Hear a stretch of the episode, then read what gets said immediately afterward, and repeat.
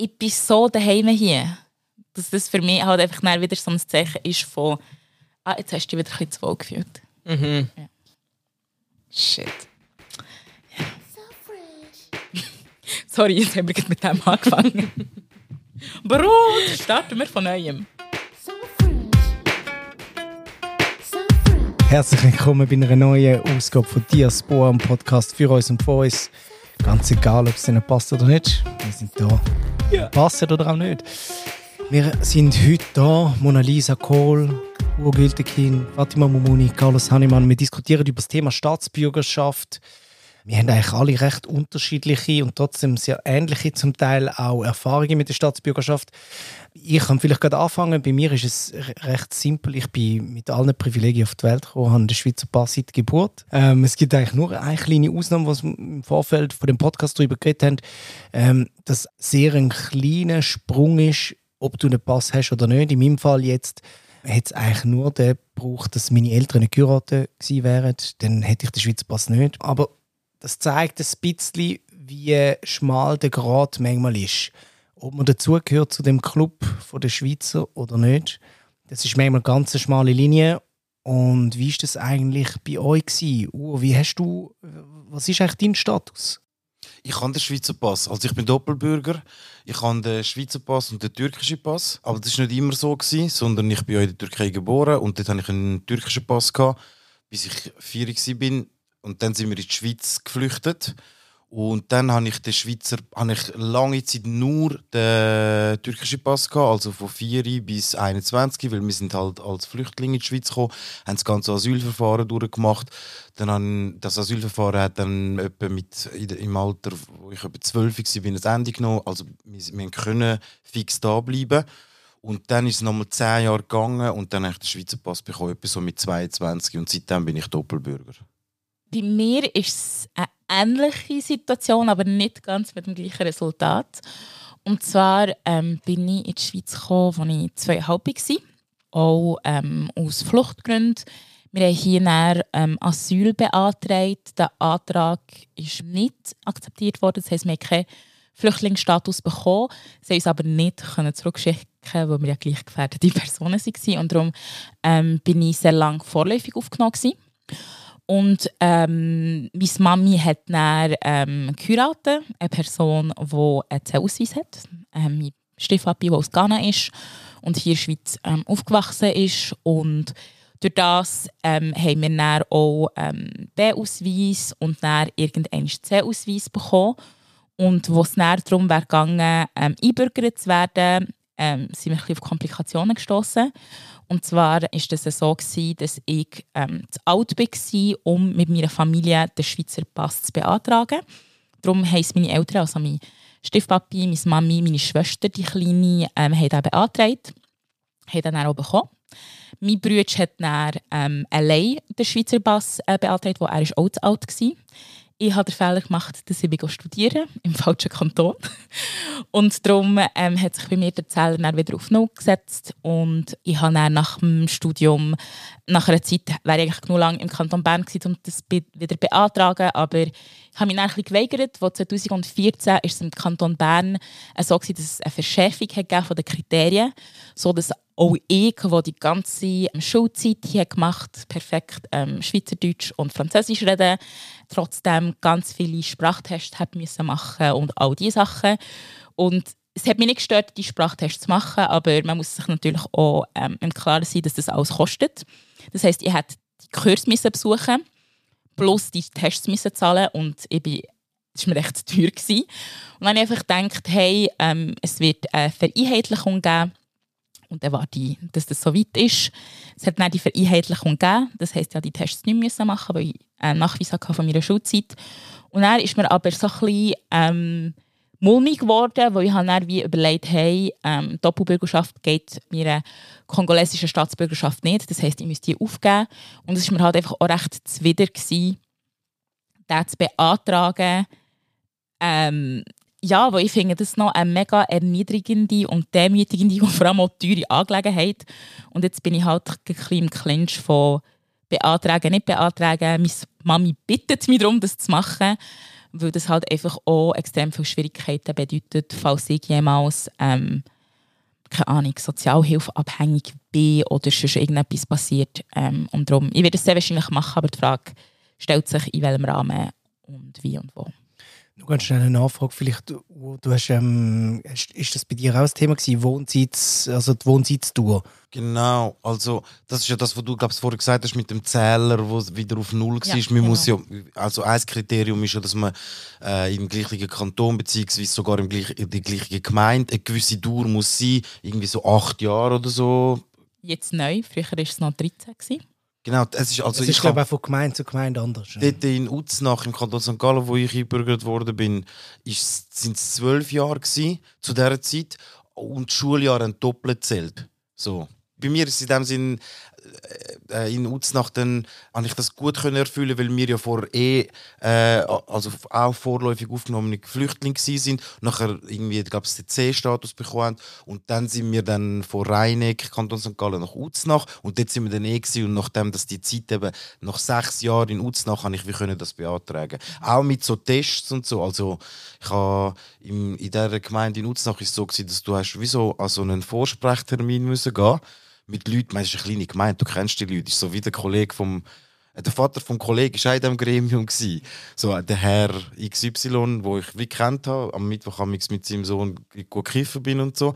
Und dann bin ich so vor Bad dem gewesen influence. und habe müssen sagen, müssen unter Beweis stellen, dass ich wirklich ein richtiger Schweizer bin, mit so Schweiz, Wissensfragen über die Schweiz auch.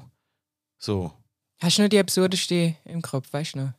Hey, es ist im Fall so gewesen, es ist nicht so ein Test im Sinne von, du, es gibt acht Fragen und du musst sechs davon richtig haben, nachher hast du es geschafft, sondern es war wie so ein Gespräch gewesen. und sie, sie, haben- also sie haben mich auch gefragt, wenn ich äh, würde, wenn ich würd Verwandte, wenn mich wieder Verwandte besuchen, was ich in der Schweiz würde zeigen. Halt so. Dann habe ich halt schon, also ich meine, ich bin dort noch 20, 21, haben schon ein, der eine oder der andere Joke gemacht. Weißt du, so, ja, extra, weißt du, so einen Berg gesagt und so. Aber ich habe ja die Leute gekannt. Für mich ist das eigentlich ein recht formelles Ding gewesen, dort einfach hinzugehen. Ich habe problemlos einen Schweizer Pass bekommen, meine Eltern auch. Fatima, hast du eigentlich einen Schweizer Pass? Ich weiß gar nicht. Nein, ich habe überhaupt keinen Schweizer Pass. Das regt mich auch auf. Also so, und das mehr so, ich meine, ich habe einen deutschen Pass und äh, mein Lebensmittelschwerpunkt ist da. Aber ich merke immer wieder, ich, ich kann nicht so lange an einem Stück in der Schweiz sein, aber ich weiß, dass bevor ich ganz aus der Schweiz rausgehe, wollte ich noch den Pass haben. Einfach, weil äh, der ist wertvoll und äh, ich finde, der steht mir auch zu. Ähm, also, bist du, also bist du konkret jetzt sozusagen in einem Einbürgerungsverfahren schon? Ach, oder du, ich bin in einem ganz, ganz nervigen Prozess gerade und ich, muss jetzt, ich bin jetzt gerade am überlegen, wie ich es kurz mache. Ich komme aus Deutschland, ich bin in München aufgewachsen und geboren. Ähm, dort äh, habe ich eigentlich so einen Status wie du. Also so, mein Vater hat inzwischen einen deutschen Pass, hat vorher keinen gehabt. Und ich bin so mit 18, 19 in die Schweiz gekommen. Und ich habe früher eigentlich so jokingly immer gesagt, so, um mir auch so den Migrationshintergrund mal zu holen, von dem immer alle schwätzen, wenn sie mich sehen. Ähm, und inzwischen ist es aber so, dass es mich recht stresst, weil ich merke, ich bin mit recht krassen Privilegien da äh, hergekommen.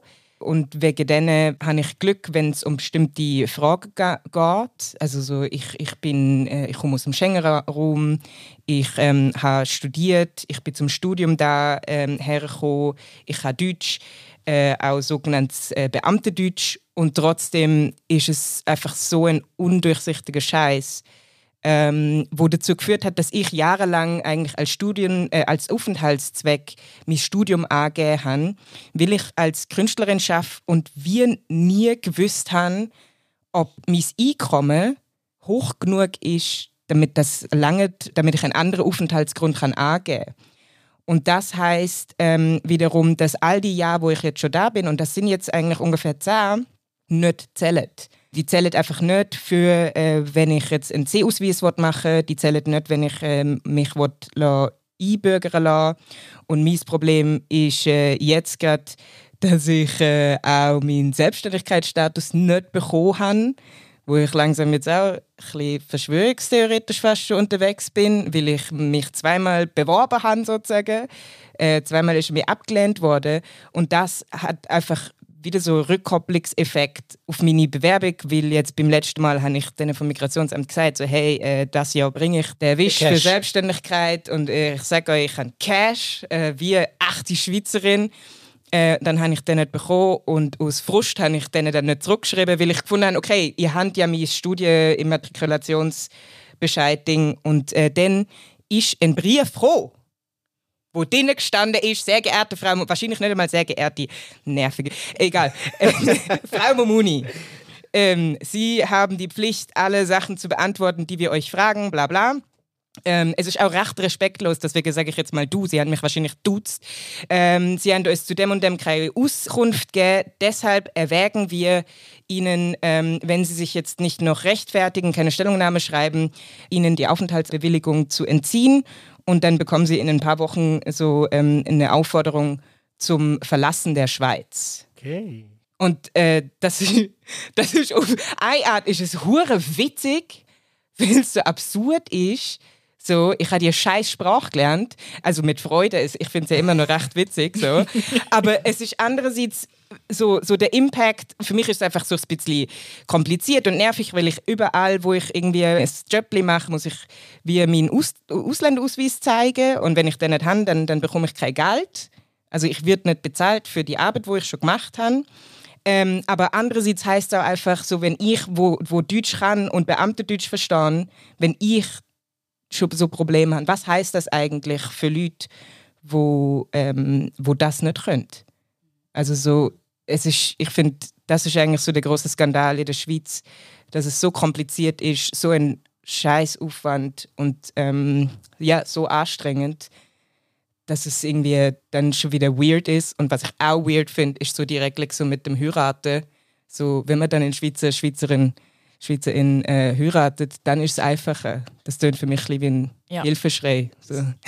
Äh, es ist ja eben, es ist ja noch krass, dass es eigentlich an die Heirat so viel gekoppelt ist. Oder? Also, mhm. Es ist ja auch nicht immer so gewesen. Ähm, tatsächlich haben ja ähm, also gerade Frauen sind ja extrem diskriminiert gewesen, oder im Bürgerrecht. Ähm, das, was ist es gewesen? Ähm, von 1953 bis 1992 ist das, wenn ich das richtig zusammen habe, haben Frauen müssen bei der Eheschliessung eigentlich noch einen Zettel unterschreiben, dass ähm, äh, wenn sie jetzt einen Ausländer heiraten, dass sie dann wenn Schweizer Schweizerin bleiben und glaube vorher sogar noch haben die Schweizerinnen das Bürgerrecht verloren, wenn sie einen Ausländer geheiratet haben. Es ist wie so eine doppelte Diskriminierung, oder? Also umgekehrt natürlich nicht, oder? Wenn der, wenn der Mann eine Ausländerin geheiratet hat, ist das kein Problem gewesen. Mhm. mhm. Ja, aber auch der Ausdruck Ausländerin, das nervt mich. Weil ich bin hier daheim, verdammt nochmal. mhm. ähm, sorry, Mama, dass ich jetzt geflucht aber es stimmt. ich denke, ich finde das so wahnsinnig, weil jetzt auch mit der Revision von dem Bürgerrecht 2018 heißt ja ja für und es wird alles einfacher gemacht, bla bla bla. Aber es hat einfach ganz viele Klauseln, die es für viele Leute schwieriger machen. Zum Beispiel ähm, in der vorherigen Regelung habe ich meinen Zellsweis, wenn ich den mal erlangt habe, nicht können verlieren Und jetzt kann ich ihn ver verlieren. Ich kann rückgestuft mhm. werden, wenn ich Integrationskriterien nicht mehr genug gut erfülle. Und ganz grosses Integrationskriterium in der Schweiz ist einfach mal ähm, Cash machen und verdienen. Oder wie man das so schön nennt, dass man am Wirtschaftsleben teilnimmt und äh, Erwerb und Bildung nachgeht. Irgend sowas. Und ich denke halt einfach, okay, ich werde zurückgestuft, wenn ich eben irgendwelche Briefe nicht beantworte oder irgendein Kack passiert oder mal mir ein Unglück passiert und ich auch, Herr Jemine, Sozialhilfe mal beantragen muss gehe nicht die Gefahr ein, dass man mich ausschaffen könnte. Und dann denke ich halt einfach so, wo wollt ihr mich mhm. ausschaffen? Mhm. Weil ich meine, ich bin seitdem, dass ich hier in die Schweiz gekommen mit zweieinhalb Jahren, noch nie zurück im Kongo. Ich habe extrem viel kulturelle Bezüge ähm, zum Kongo, aber die einzige Person aus meiner Familie, die noch dort ist, ist meine Großmami. Und sie würde mich nicht dort ausschaffen und ich glaube, ich hätte dort viel mehr Mühe, irgendwie klar zu kommen als hier in der Schweiz. Aber man sagt mir, das ist im Fall dort einer dein Daheim, aber die Schweiz ist im Fall nicht dein Daheim und du darfst es nicht so claimen. Was macht das, oder ich meine, was denkt ihr darüber, oder was macht das auch mit euch, die, oder es gibt ja sozusagen den Ausdruck vom Recht auf Rechte, oder dass eigentlich Staatsbürgerschaftsrecht ist, Recht zu haben. Die Rechte können auch immer wieder weggenommen werden. Und ich finde das so eine Perversität eigentlich von dem, von dem System, dass man eigentlich zu dem Club dazugehören darf, aber gleichzeitig kann man jederzeit auch wieder aus dem Club rausgeschossen werden. Wie sehen ihr das? Wie denken ihr darüber oder wie auch, was macht das sozusagen emotional auch? Also ich finde, all, also so, ich finde wirklich, dass alle, die die Möglichkeit haben, in der Schweiz sind und sich können einbürgern, würde ich mich freuen, wenn sie das auch machen. Ich sage das auch Kollegen von mir. Ich habe einen guten Kollegen in Bern, der vom Status her in einer, in einer ähnlichen Situation ist wie du, Mona Lisa, dass er, dass er wie so denkt, also, dass er das könnte machen, aber auch so, wie sich das entwickelt hat bei ihm persönlich, das irgendwie nicht macht. Aber nachher, wenn ich manchmal mit ihm rede, denke ich auch, wieso, es besteht wirklich inzwischen die, die Möglichkeit, dass so der Status zurückgestuft wird und du weißt nicht, wie das Leben läuft und so, nachher wirst du noch ausgeschafft, weißt so. Also das, natürlich würde ich mich einfach freuen, dass dort äh, ganz viele Leute sich einfach von dieser Chance Gebrauch machen. So. Und sonst habe ich dort auch die, die Haltung, dass ich finde, dass man ganz fest darüber reden und es passiert inzwischen auch so die Vorstöße im Parlament und so, dass man darüber redet, dass man äh, zu dieser Staatsbürgerschaft auch viel, viel einfacher kommt. Also inzwischen hat es natürlich viel mehr Verschärfungen gegeben, aber es gibt jetzt von der linken Seite auch Vorstöße, das leichter zu machen. Und das, äh, ist für mich gar keine Diskussion, dass man das unbedingt unterstützen sollte. Aber man muss halt einfach auch verstehen, dass es man sagt ja sehr oft, ah ja, lasst mich doch einfach einbürgern. Und das ist im Fall gar nicht so einfach.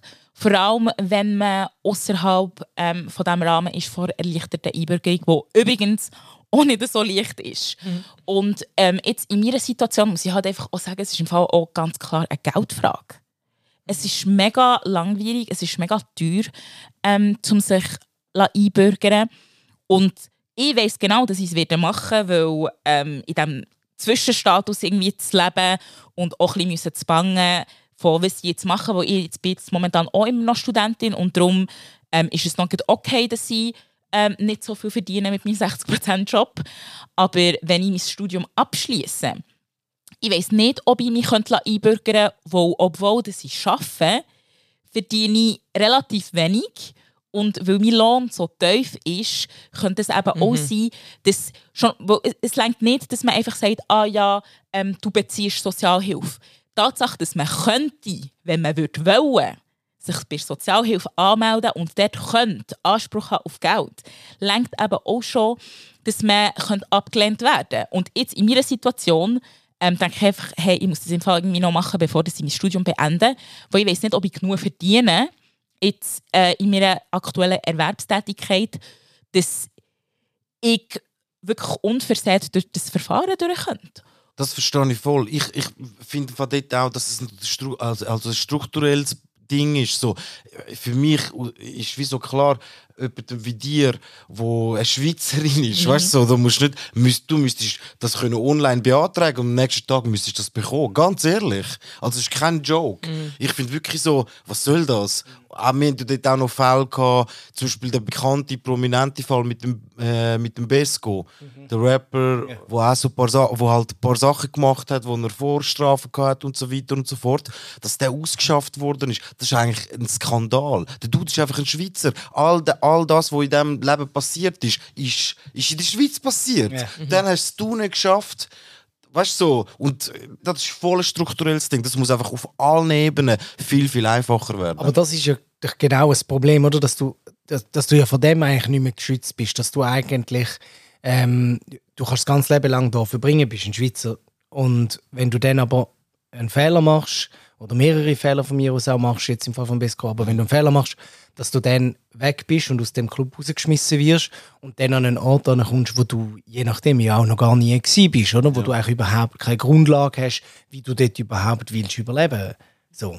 Ich fände es eigentlich noch interessant, über eine Doppelstaatsbürgerschaft auch äh, zu schwätzen, weil das ja auch so von bestimmten Kreisen so ein bisschen politisiert wird. Alle, ähm, ist das nicht gefährlich, Leute äh, zwei Loyalitäten äh, zuzugestehen, wenn die Schweiz dann mal im Krieg ist? Man sieht schon beim Fußball, dann sind die jungen Männer da dann eben doch nicht bei uns. Und also absichtlich jetzt nicht gendert. Wie seht ihr das? Das ist so lächerlich, weil wird es den AuslandsschweizerInnen auch gesagt, wenn sie irgendwo in einem anderen Land leben und dort eine neue Staatsbürgerschaft erlangt haben. Hey, übrigens, im Fall, du musst jetzt deine schweizerische Staatsbürgerschaft abgeben oder du musst jetzt ab sofort zurückkommen, weil so geht es nicht. Du musst für ein Team spielen und deine Loyalität muss bei uns sein. Das macht ja überhaupt keinen Sinn. Und alle Personen, die sagen, ja, das ist mega unfair, ja, geht doch ins Ausland und holt eine andere Staatsbürgerschaft. Das tut mich ja niemand davon abhalten. Mhm. Je nach Einbürgerungsregime oder je nach Situation. Aber sie haben ja das Glück, dass sie sehr wahrscheinlich in ein Land wird gehen wo mit sehr, sehr großer Wahrscheinlichkeit nicht so ein strenges Einbürgerungsverfahren hat wie hier in der Schweiz. Das ist ja sogar sehr gut dran. Und wenn, dass sie geschützt sind. Also ich finde ich es eigentlich noch krass, dass bei all diesen Regelungen und Diskurs eigentlich immer wieder angedeutet wird, dass alle, die sich da einbürgern lassen oder wollen einbürgern dass die der Schweiz etwas wegnehmen oder? Dass die einfach so, äh, dass das eigentlich so eh schon Schmarotzen sind, wo etwas Wertvolles haben, nämlich einen wertvollen Platz da in der Schweiz, wo so wertvoll gemacht wird, so anstrengend zu bekommen, dass er tatsächlich wertvoll wird. Aber ich meine, wenn man sich jetzt irgendwie äh, die äh, Schweizer Bevölkerung in Thailand anschaut, ich glaube, die wird auch nicht einbürgert. Aber es gibt, außer jetzt so zu Corona-Zeiten, wo ja wirklich Ausländer rausgeschossen worden sind aus Thailand, was ich sehr witzig gefunden habe, ähm, gibt es eigentlich selten das Problem, dass die Leute dann tatsächlich gehen müssen. Weil die sind ja wirklich dann ihre Pensionskasse irgendwie dort am verprassen und haben dann dementsprechend auch genug Geld, um zum dort zu bleiben, ohne dass dann irgendwie Migrationspolizei kommt und sagt, Achtung, was machen Sie denn hier? Wegen doppelter Staatsbürgerschaft, ich finde, äh, das würde mich noch interessieren. Mona Lisa, du hast eigentlich, also du kannst ja nicht doppelte Staatsbürgerschaft haben, oder? Das heißt, Genau. du müsstest deine kongolesische Staatsbürgerschaft ablegen, wenn du den Schweizer Pass Genau. Beantragst. Ist das für dich ein Hindernisgrund? Ja, also ganz klar. Ähm, weil durch das, also ich meine, ich bin aus Fluchtgründen aus dem Kongo hier in die Schweiz gekommen. Und ähm, es hat dort auch wie ganz viel Geschichte, auch, wo einfach von, von meiner Familie, die halt einfach dort auch präsent sind.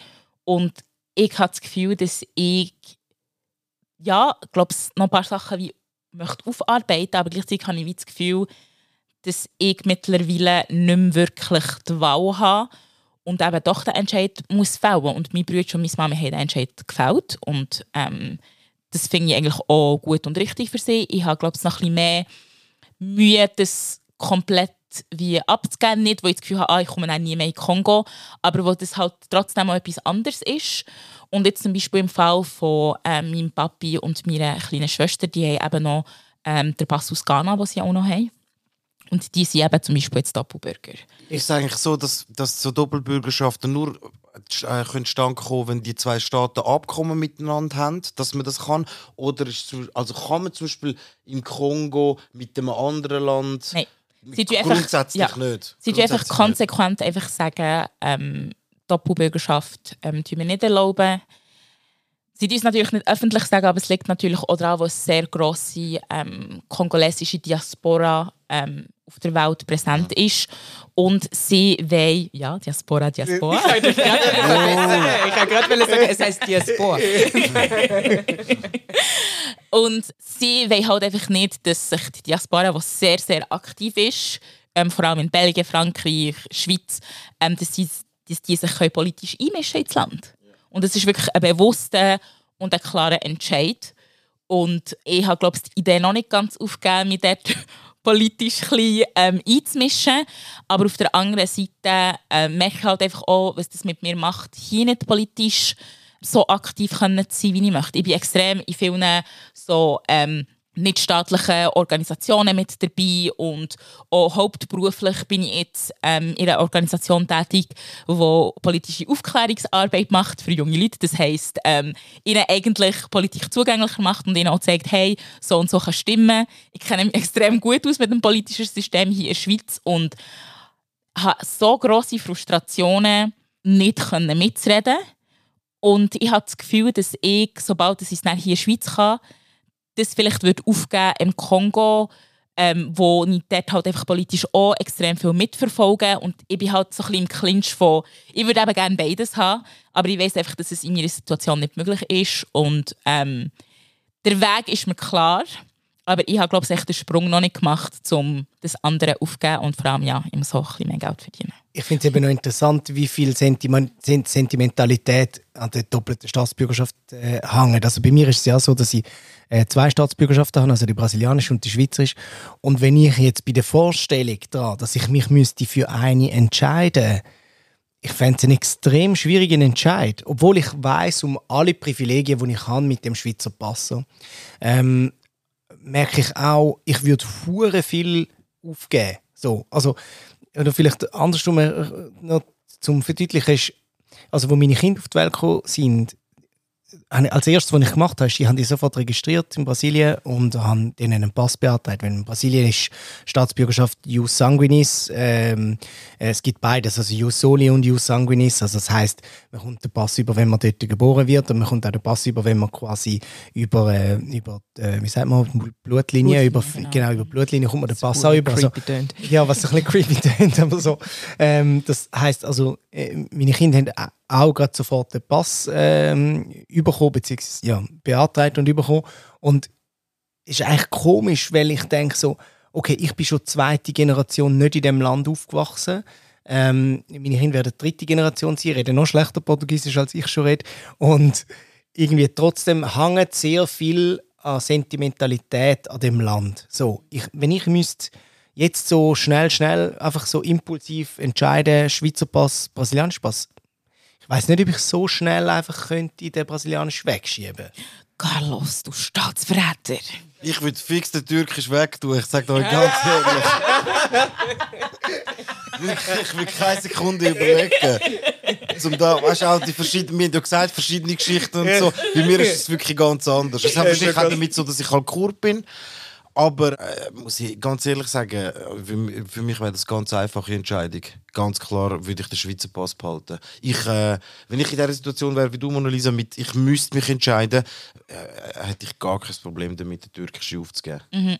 Also mir ist schon ziemlich bewusst, dass ich es machen werde. Also es ist für mich auch nicht wirklich eine Frage, weil ganz ehrlich, es ist ja total absurd, weil ich in meinem Alltag, ich meine, wo ich im Austausch war oder wenn ich reise, und die Leute mich fragen, von wo bist du, dann sage ich immer von der Schweiz. Und dann frage ich auch, von wo genau? Ja, also vom Kanton Bern. Ja, aber von wo kommst du denn wirklich so? Orbund? Ja, yeah, da sind wir wieder. Orbund, da sind wir wieder bei Orbund. Nein, das ist halt einfach wirklich meine Antwort und ähm, das ist, ich komme von dort, das ist, ich bin hier aufgewachsen, das ist meine Sprache, das ist meine Kultur, das sind meine befreundeten Personen. Gleichzeitig habe ich halt einfach wie das kongolesische Erbe, aber auch wie ich gelesen werde in meinem Alltag. Und das finde ich darum zum Beispiel eben auch ein sehr wichtiger Aspekt ist, dass, obwohl ich die Schweiz liebe, wie nichts, habe ich das Gefühl, dass die Schweiz mich nicht ganz so fest liebt. Weil egal wie ähm, sehr dass ich an meinem Daheim hänge, egal wie sehr dass ich hier ähm, studiert habe und ähm, integriert bin und Sachen mache. Weil es ist ja nicht nur so, als würde ich schmarotzen hier von der Schweiz. Ich, ich genieße ganz viele Privilegien, aber ich habe auch das Gefühl, dass ich in diesem Land extrem viel gegeben habe. Yes. Von meiner Arbeit, von meiner Energie, von meinen Ideen, von meinen Projekten. Mhm. Und immer heisst es, das ist aber nicht genug. Ich finde, wir müssen die Schweiz machen, die genau uns das Gefühl gibt und auch die Realität gibt, uns zu lieben. Es ist, es ist auch unser Land. Aber nicht nur Liebe, ich finde, es geht dort auch um Respekt. Ja. Es ist auch Respekt. Also so, es ist äh, eine gewisse Art, wenn man, wenn man das so will, auf so die Art äh, Gefühl irgendwie ähm, abbrechen, dann geht es auch darum, ähm, respektiert dich das Land als vollwertige Bürgerin? Ähm, wir, wir haben vorher geschwätzt, was, was, was macht das irgendwie mit dir, dass du zum Beispiel nicht die Möglichkeit hättest, dich äh, für ähm, irgendwie Sozialgelder irgendwie be ähm, ähm zu bewerben, sage ich immer. Ähm, das gibt auch einen extremen Druck auf deine Arbeit, das gibt einen extremen Druck auf den ganz normalen Alltag. Ähm, das bewirkt, dass Leute so ihres Leben in Lebenssituationen auf ihre Arbeit ausrichten, wo nicht mehr gesund ist. Also wenn man sich anschaut, was, was GastarbeiterInnen äh, alles geleistet haben, unter welchen äh, gesundheitlichen Risiken, es, es geht dort äh, eben dann vielleicht doch nicht nur um Respekt, sondern wirklich um Bedingungen von, von, von einem anständigen Leben. Um Recht eigentlich auch, Ja. oder? Aber hey, kann ich dir ganz kurz zu diesem Ja. Respektthema etwas sagen? Weil das ist etwas, wo ich in meinem Leben auch ein paar Mal erlebt habe. Ich, meine, ich kann mir vorstellen, auch ihr habt ja immer wieder auch so die Begegnung gehabt mit Leuten, die euch ganz klar äh, das Gefühl geben, ihr seid nicht von da, gehört nicht dazu. Nein, Das haben wir alle erlebt. Mona Lisa, du hast vor dem Podcast erzählt, du hast erst gestern wieder mal so, einen, Ja. wieder mal so etwas erlebt gehabt. Kannst du es vielleicht ganz schnell erzählen? Okay, ja. Ähm, Trigger Warning, ähm, Rassismus. Ich war gestern auf dem Heimweg. gewesen. Wir haben bei Café Revolution, das ist ein Projekt, das ich habe mitgegründet by the way.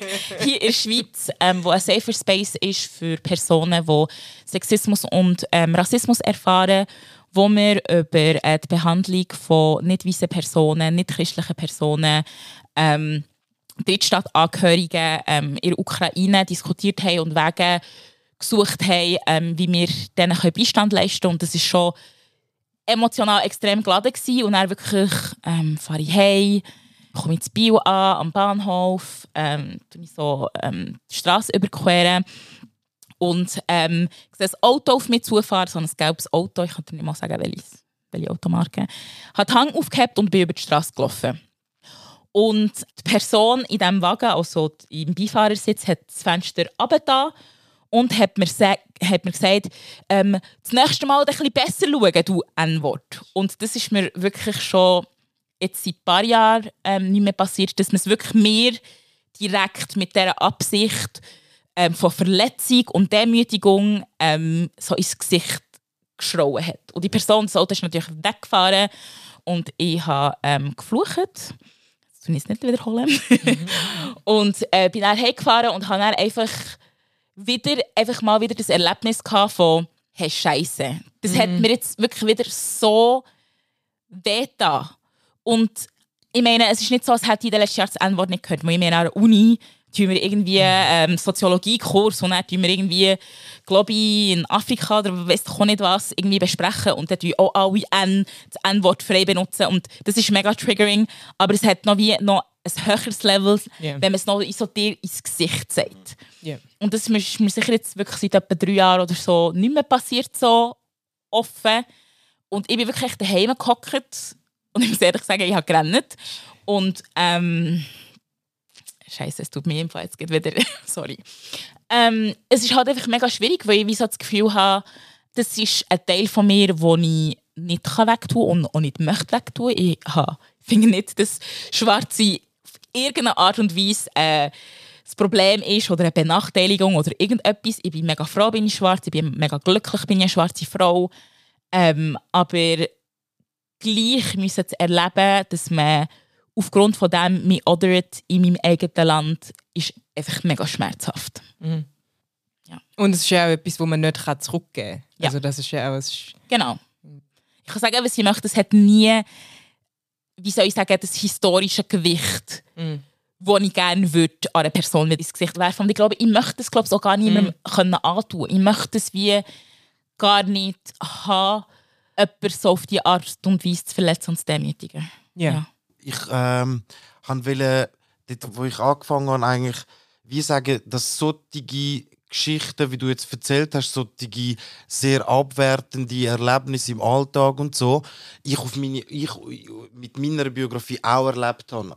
Nicht die genau gleich, logischerweise, aber halt ähnliche oder vielleicht, ja, für mich haben sie sich einfach auch sehr abwertend damals angefühlt. Und dann komme ich dort zurück zu der Staatsbürgerschaft. Manchmal habe ich dann sowieso diesen Leuten sagen, wie redest du eigentlich mit mir? Ich bin auch ein Schweizer. Und hat am liebsten so meine Idee oder so gezeigt. weißt du, so. Ich wollte dort eigentlich nur das rasch einleiten mit dem, dass, man, dass das manchmal halt, dass, dass es natürlich sehr viele Situationen gibt, wo es sich rechtlich schützt. Ich kann im Moment nicht ausgeschafft werden, also nie mehr eigentlich. Ich kann machen, was ich will in diesem Land. Ich werde nie mehr ausgeschafft. Ich bin jetzt einfach wie so dort dabei. Ja. So, äh, dort bin ich wie abgesichert. Aber gegenüber solchen Situationen oder ähnlichen Situationen, vor dem schützt dich natürlich nicht.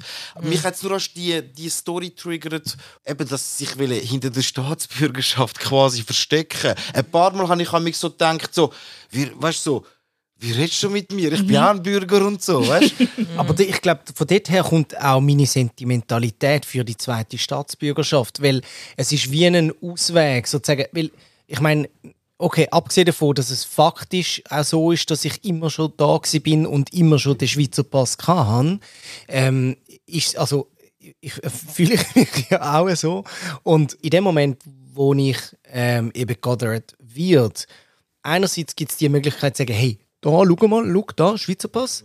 Aber es halten die anderen ja offenbar nicht davon ab, das zu anerkennen. Und in dem Moment ist das, glaube ich, so ein Eskapismus, äh, also ohne dass jetzt mega in so eine Opferrolle hineingehen, aber wieso in dem Moment sagen, hm, hey, weißt du was, fuck you, ich habe einen einen Plan B wenn es mir nicht passt, wenn's, dann kann ich auch an einen anderen Ort gehen. So, bei mir ist das natürlich wie auch eine privilegierte Situation, weil mein Plan B ja auch irgendwie ein funktionierendes Land ist, mehr oder weniger. Und darum habe ich das Gefühl, ist dann so wie ein, so eine Sentimentalität für den anderen Ort, wo man so vielleicht als Sehnsuchtsort auch nochmal kann tun und sagen, hey, dort ist dann alles in Ordnung. Mhm. Was natürlich ja, eine völlige Überhöhung ist, weil es ja nicht so ist, aber dort liegt, glaube ich, dann eben die Chance drin, das Gefühl zu haben, ja, man muss, also auch, auch wenn jetzt ähm, ähm, die Stimmung anders ist als die Fakten, habe ich sozusagen wie nochmal einen Ausweg. So. Ich verstehe. Es hat aber auch, wie soll ich sagen, es ist halt einfach trotzdem auch so ein bisschen wie ähm, eine Vorstellung, so eine Vorstellung, die ihm Halt gibt. Aber ich habe halt einfach auch von meiner Mami so oft gehört, also ich meine, ich rede Lingala und ähm, ich habe extrem viel, sei es jetzt vom Essen oder von der Kultur vom Kongo, extrem viel ähm, Bezug zu meinem Ursprungsland. Aber meine Mami sagt mir, wenn du dort ankommst, zwei Meter laufst, es weiß jeder, dass du aus Europa bist. Jede einzelne Person tut auf dich mit dem Finger äh, zeigen und sagt, ah, aus Elimona Puto was heisst, du bist ein Kind vom Westen. Und das ist halt etwas, wo, wo ich halt in mir auch so ein bisschen mittrage. Ich habe den Bezug auch, den du hast, Carlos, aber ich glaube, in meinem Kopf ist so meine ideelle Wunschvorstellung, die ich ähm, so ein bisschen daran festhalte, ist, dass ich in meinem Land als Teil von meinem Land anerkannt werde. Und ich habe das Gefühl, dass das eben nicht so utopisch sein sollte, wie es sich für mich im Moment, im Moment anfühlt. Dass man nicht einfach davon ausgeht, dass Schweizerin sein heisst blond sein und blaue Augen. Weil die meisten Schweizerinnen haben eh nicht blaue Augen und sind blond, sondern dass man auch eine schwarze Person kann anschauen kann oder echt allgemein nicht weiße Personen oder auch dass eine muslimische Person ähm, oder eine jüdische Person, dass man die einfach anschauen kann und sagen, ja natürlich bist du Schweizerin klar. Und das ist echt nicht so das Selbstverständnis ist, dass man einfach Schweizerin sein mit Weiss sein oder christlich sein oder was auch immer ähm, Summen von Geld oder was auch immer assoziiert. Das ist das, wo ich mir wünschen und auch ähm, ja, Teilhabe, also dass ich stimmen könnte. Aber ja, das ist ein anderes Thema. Ja, aber es, also ich find, es ist schon ein anderes Thema, aber ich finde das schon sehr, sehr wichtig. Also es geht ja eigentlich um politische Teilhabe und aus dieser politischen Teilhabe kann ja dann politische Mitsprache entstehen, politische Macht sogar entstehen. Und durch das kann man ja dann auch solche Sachen ändern, wie ähm, wer dazugehört zum Club, beziehungsweise eben die Bedingungen ändern, was es macht, also wie man dazu kann gehören. Deshalb glaube ich schon auch, dass Staatsbürgerschaft etwas sehr Wichtiges ist, wo, wo, wo kann vor Diskriminierung schützen, vor dieser, vor dieser Alltagsdiskriminierung schützt dich nicht, das stimmt. Aber wenn wir natürlich könnten mehr weißt du, also jetzt müssen jetzt wir vier unbedingt sein, aber über Generationen hinweg auch mehr politische Influence bekommen, dann kann man natürlich auch schauen, dass solche Sachen wie sanktioniert werden. Auf dieser Alltagsebene und auf einer strukturellen Ebene hat es schon auch damit zu tun, dass man, wenn man politische Macht gewinnt, auch politische Sachen kann ändern kann. Wieso? Ganze, die ganze Asylpolitik kann ändern. Das ist möglich. Also weißt, für das brauchen wir aber halt auch Mitsprache, äh, wo wir uns holen müssen. Aber jetzt werde ich natürlich wieder enthusiastisch und denke so, ja, die Revolution muss yeah. kommen. Nein, aber ich finde, mit einem gewissen Enthusiasmus müssen wir im Fall, also von dem müssen wir uns so nähren. Weil ich habe das Gefühl, sonst passiert es halt einfach mega schnell, dass wir einfach so wie in so einen Fatalismus und in das Zynische hineingehen von äh, ich kann eh nichts verändern und ich bin hier eh nie daheim und alles ist scheiße. Und ich finde, die Gefühle dürfen und sollten auch Platz haben. Aber das Problem ist, dass wenn man nur in dem bleibt, kommt man wie nicht vorwärts. Und ich habe wie das Gefühl, dass man aus dieser Frustration Antrieb kann gewinnen kann. Und das ist jetzt das, was mich antreibt. Und zwar, dass ich halt einfach wie das Gefühl habe, ich möchte überall so dabei sein und so viele Sachen machen, dass die Leute erstaunt sind, hey verdammt, warum hast du die Staatsbürgerschaft nicht? Das macht ja keinen Sinn. Und dann sage ich einfach so, das weiß ich auch nicht, aber du kannst vielleicht etwas dagegen machen, wo du kannst ja stimmen und du kannst auch etwas dagegen machen, wo du kannst ja stimmen. Und wenn man dann vielleicht einfach mit dem Elan halt einfach die Definition von was es ist, eine Staatsbürgerin zu sein, einfach so ein bisschen noch stretched, das ist halt einfach das, was ich schön finde. Weil das utopische Denken, wo gewisse so kleinlich kleinliche Personen haben, die echt wie das Gefühl haben, nein, Schweizer sein, das ist ein Privileg das könnte man sich nur über Generationen ähm, kann man sich das verdienen. Hey, es gibt im Fall Leute, die sind schon seit der vierten Generation hier. Also das ist ja auch kein Argument. Ich, ich habe das Gefühl, ich finde es irgendwie mega wichtig, dass man ähm, so Staatsbürgerschaft, dass man das eben, ähm, dass man dort versucht, das nicht so emotional ähm, aufzuladen, sondern dass es wirklich eben um Recht geht, wo alle sollten haben und um ähm, eben Privilegien, wo einem zustehen. Aber ich finde es so ab dem Moment, aber das hat natürlich auch nochmal was mit meiner deutschen Geschichte zu tun, ab dem Moment, wo so das, pa es ist ein fucking Blatt Papier. True. Ähm, wo dir hilft, andere Blätter Papier auszufüllen, so. also irgendwie Stimmzettel oder so. Ähm, aber ich, ich finde, ich verstehe jetzt zum Beispiel den Punkt mega fest von, ähm, wenn du deinen kongolesischen Pass aufgibst, dann kannst du dort nicht mehr stimmen. Das finde ich vollkommen verständlich, weil es dort geht wieder um das Recht.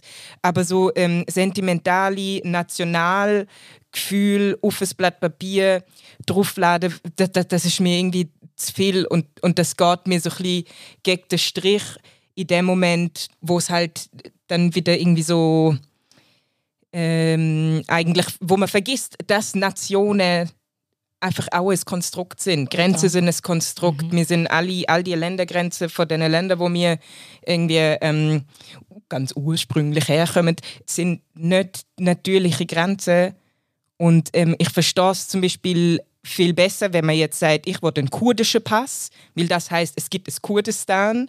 Das ist nochmal etwas anderes, weil dann ist es ein emotionaler Wert, für den man irgendwie lang gekämpft hat, aber sich auf irgendwie 500 Jahre irgendetwas berufen, äh, finde ich äh, irgendwie schwierig, ja. Hanke, wenn du die Grenzen und auch das Stück Papier viele reale Auswirkungen. Genau. Weißt du, das ist das, wo, wo halt, wo, wo halt schon sehr also es ist schon viel mehr als ein Stück Papier.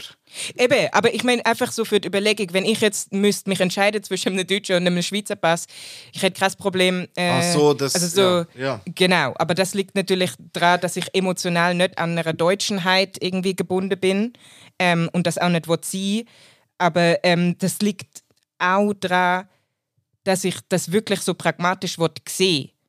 So, ein deutscher Pass heißt einfach, dass ich in Deutschland wählen und dass ich äh, sehr viel Vorteil habe beim Reisen. Also, es ist eigentlich auch absurd, weil eigentlich ist ja die, die Staatsbürgerschaft auch also eben zum Beispiel, wenn man die Schweizer Staatsbürgerschaft hat, hat, er, äh, ist man ja, hat man in ganz vielen Belangen ganz viele Vorteile. Zum Beispiel, wenn man jetzt, äh, jetzt hat der Corona äh, Pandemie hat man es gesehen, du bist dann irgendwo in Venezuela gewesen, dann können sie sich gerade holen, weil du den Pass hast. weißt du, so, all das. Ja. Man, eigentlich ist ja das wie so, also, muss man auch, also wollte ich auch ein bisschen utopisch sein und so. Es wäre auch schön, gäbe es so eine Weltbürgerschaft, wo du einfach Mensch bist und deswegen hast du all das. Aber mhm. das ist halt leider nicht Realität. Mhm, so. Mhm.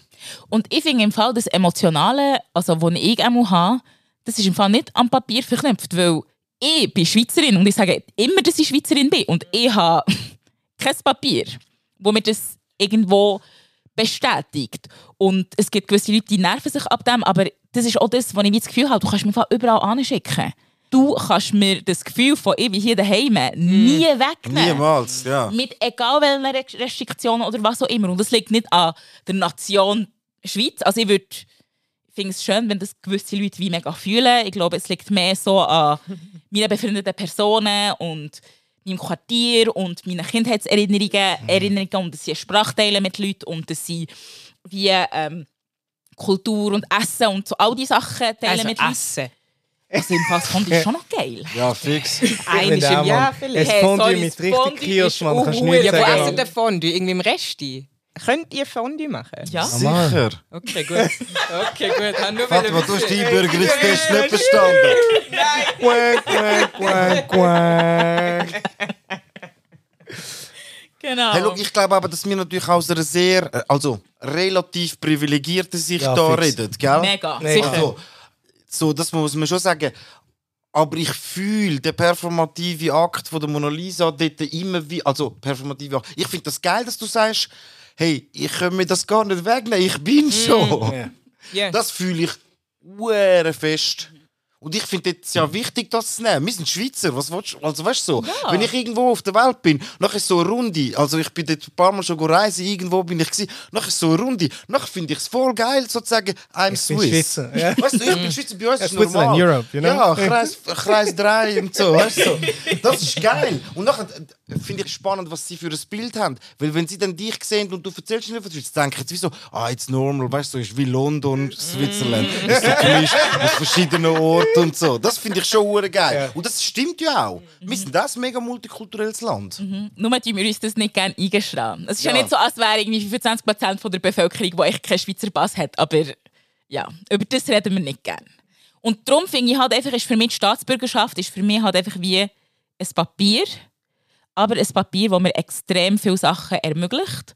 Und ich weiß, dass ich es eines Tages wird, äh, ähm, beantragen Aber es ist nicht das Papier, das ich brauche, zum Schweizerin werden, wo ich es halt schon bin.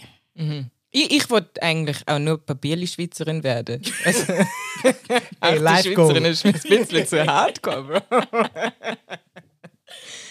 Hey, Ugi. Mhm.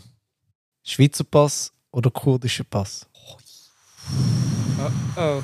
Ja, kurdischer Pass. Weißt du wieso? Weil Ah, das heisst, es äh. gibt dann Eben. Kurdistan. eben. Ja, obwohl ich dort wirklich, ich bin einfach kein Nationalist im Fall, ganz ehrlich. Es, müsst, es kommt ja darauf an, was für ein Kurdistan das es ist. Jetzt zum Beispiel in diesem Fall.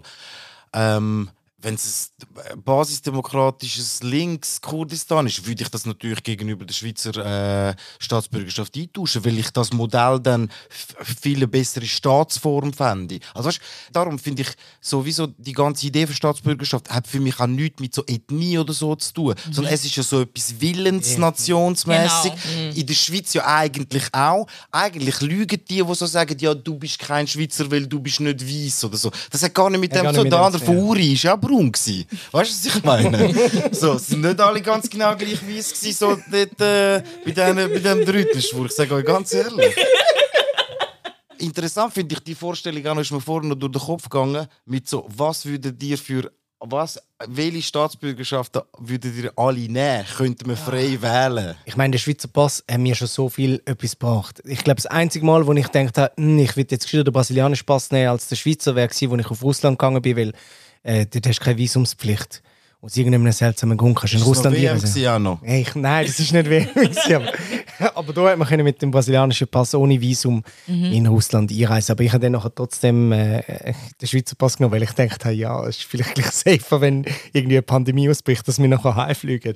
Ich würde den Deutschpass nehmen, genau aus dem gleichen Grund wie der Carlos. Und jetzt muss ich es ein bisschen begründen. Und zwar, also auch das letzte, als ich das habe gelesen habe, ist der deutsche Pass der Pass, wo man ähm, am wenigsten ähm, Visa, also visumspflichtig ist auf der Welt. Das ist einfach der Pass, der am meisten Türen öffnet. Und das ist der Pass, den ich würde nehmen würde. Weil ich weiß nicht, wenn du das letzte Mal ein Visum hat müssen beantragen Ich jedes Mal, wenn ich auf England gehe, muss ich ein Visum beantragen ähm, wo übrigens ridiculously nur sechs Monate gültig ist.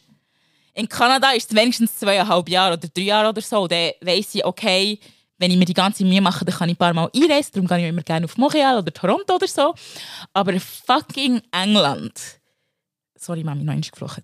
So anstrengend, weil dort muss man wirklich Fragebogen ausfüllen. Sie haben meine Fingerabdrücke, sie haben ähm, Aufnahmen von mir, wie ich aufstehe, damit sie wirklich auch einschätzen können, wie gross das ich bin. Sie haben Aufnahmen von mir, wie ich meinen Namen sage. Und die Daten, die behalten sie. Sie haben meine Reisegeschichte von den letzten zehn Jahren. Sie haben so viele Sachen und dann kostet es noch oben drauf und dann ist es noch ein halbes Jahr gültig. Hey, gib mir einfach den Pass, wo ich am wenigsten, am wenigsten Visum, also Visum muss beantragen und den nehme ich. Kannst du meine Von Deutschland auch nehmen. Ja. Ganz, wenn ich frei könnte wählen, wäre Deutschland einer von denen, wo ich würde nehmen. Nachher würde ich wahrscheinlich nehmen Kuba. würde ich wirklich nehmen. Bin ich schon zweimal gewesen und äh, also habe ich wirklich, dort finde ich auch von der, von der Idee her und so, würde ich, äh, würde ich, würde ich das nehmen. Und das weiß ich nicht. Schweiz wird natürlich eh behalten. Ja. Deutschland ist schon ein guter Pass. Äh, Fatima. ja, ist chillig, ist chillig. Also, es ist eine nice Farbe. Genau. Also, Also am besten wäre es doch einfach, dass man dort, wo man gerne lebt, kann leben und dort, wo man gerne hinreist, kann hinreisen. Das wäre eigentlich der Status, wo der beste wäre. Und zeitgleich wäre es einfach auch äh, mega wichtig, dass man im Rahmen von Staatsangehörigkeit halt einfach noch anmerkt, dass es extrem viele Menschen gibt, die hier in der Schweiz total ähm, ignoriert werden, weil sie gar keinen Pass haben oder illegalisiert da sind und die können so Gespräche überhaupt gar nicht führen, wo sie keinen Weg haben, überhaupt ähm, ja, einen legalen Status zu haben und an diese Prekarität muss man auch deswegen Zürich denken. City Card. Genau, darum Surrey City Card unterstützen, damit es noch mehr solche Projekte gibt in der Schweiz und natürlich auch die Aktion Vier Viertel, damit auch mehr Leute einfach an unserem politischen und demokratischen Projekt ähm, können teilnehmen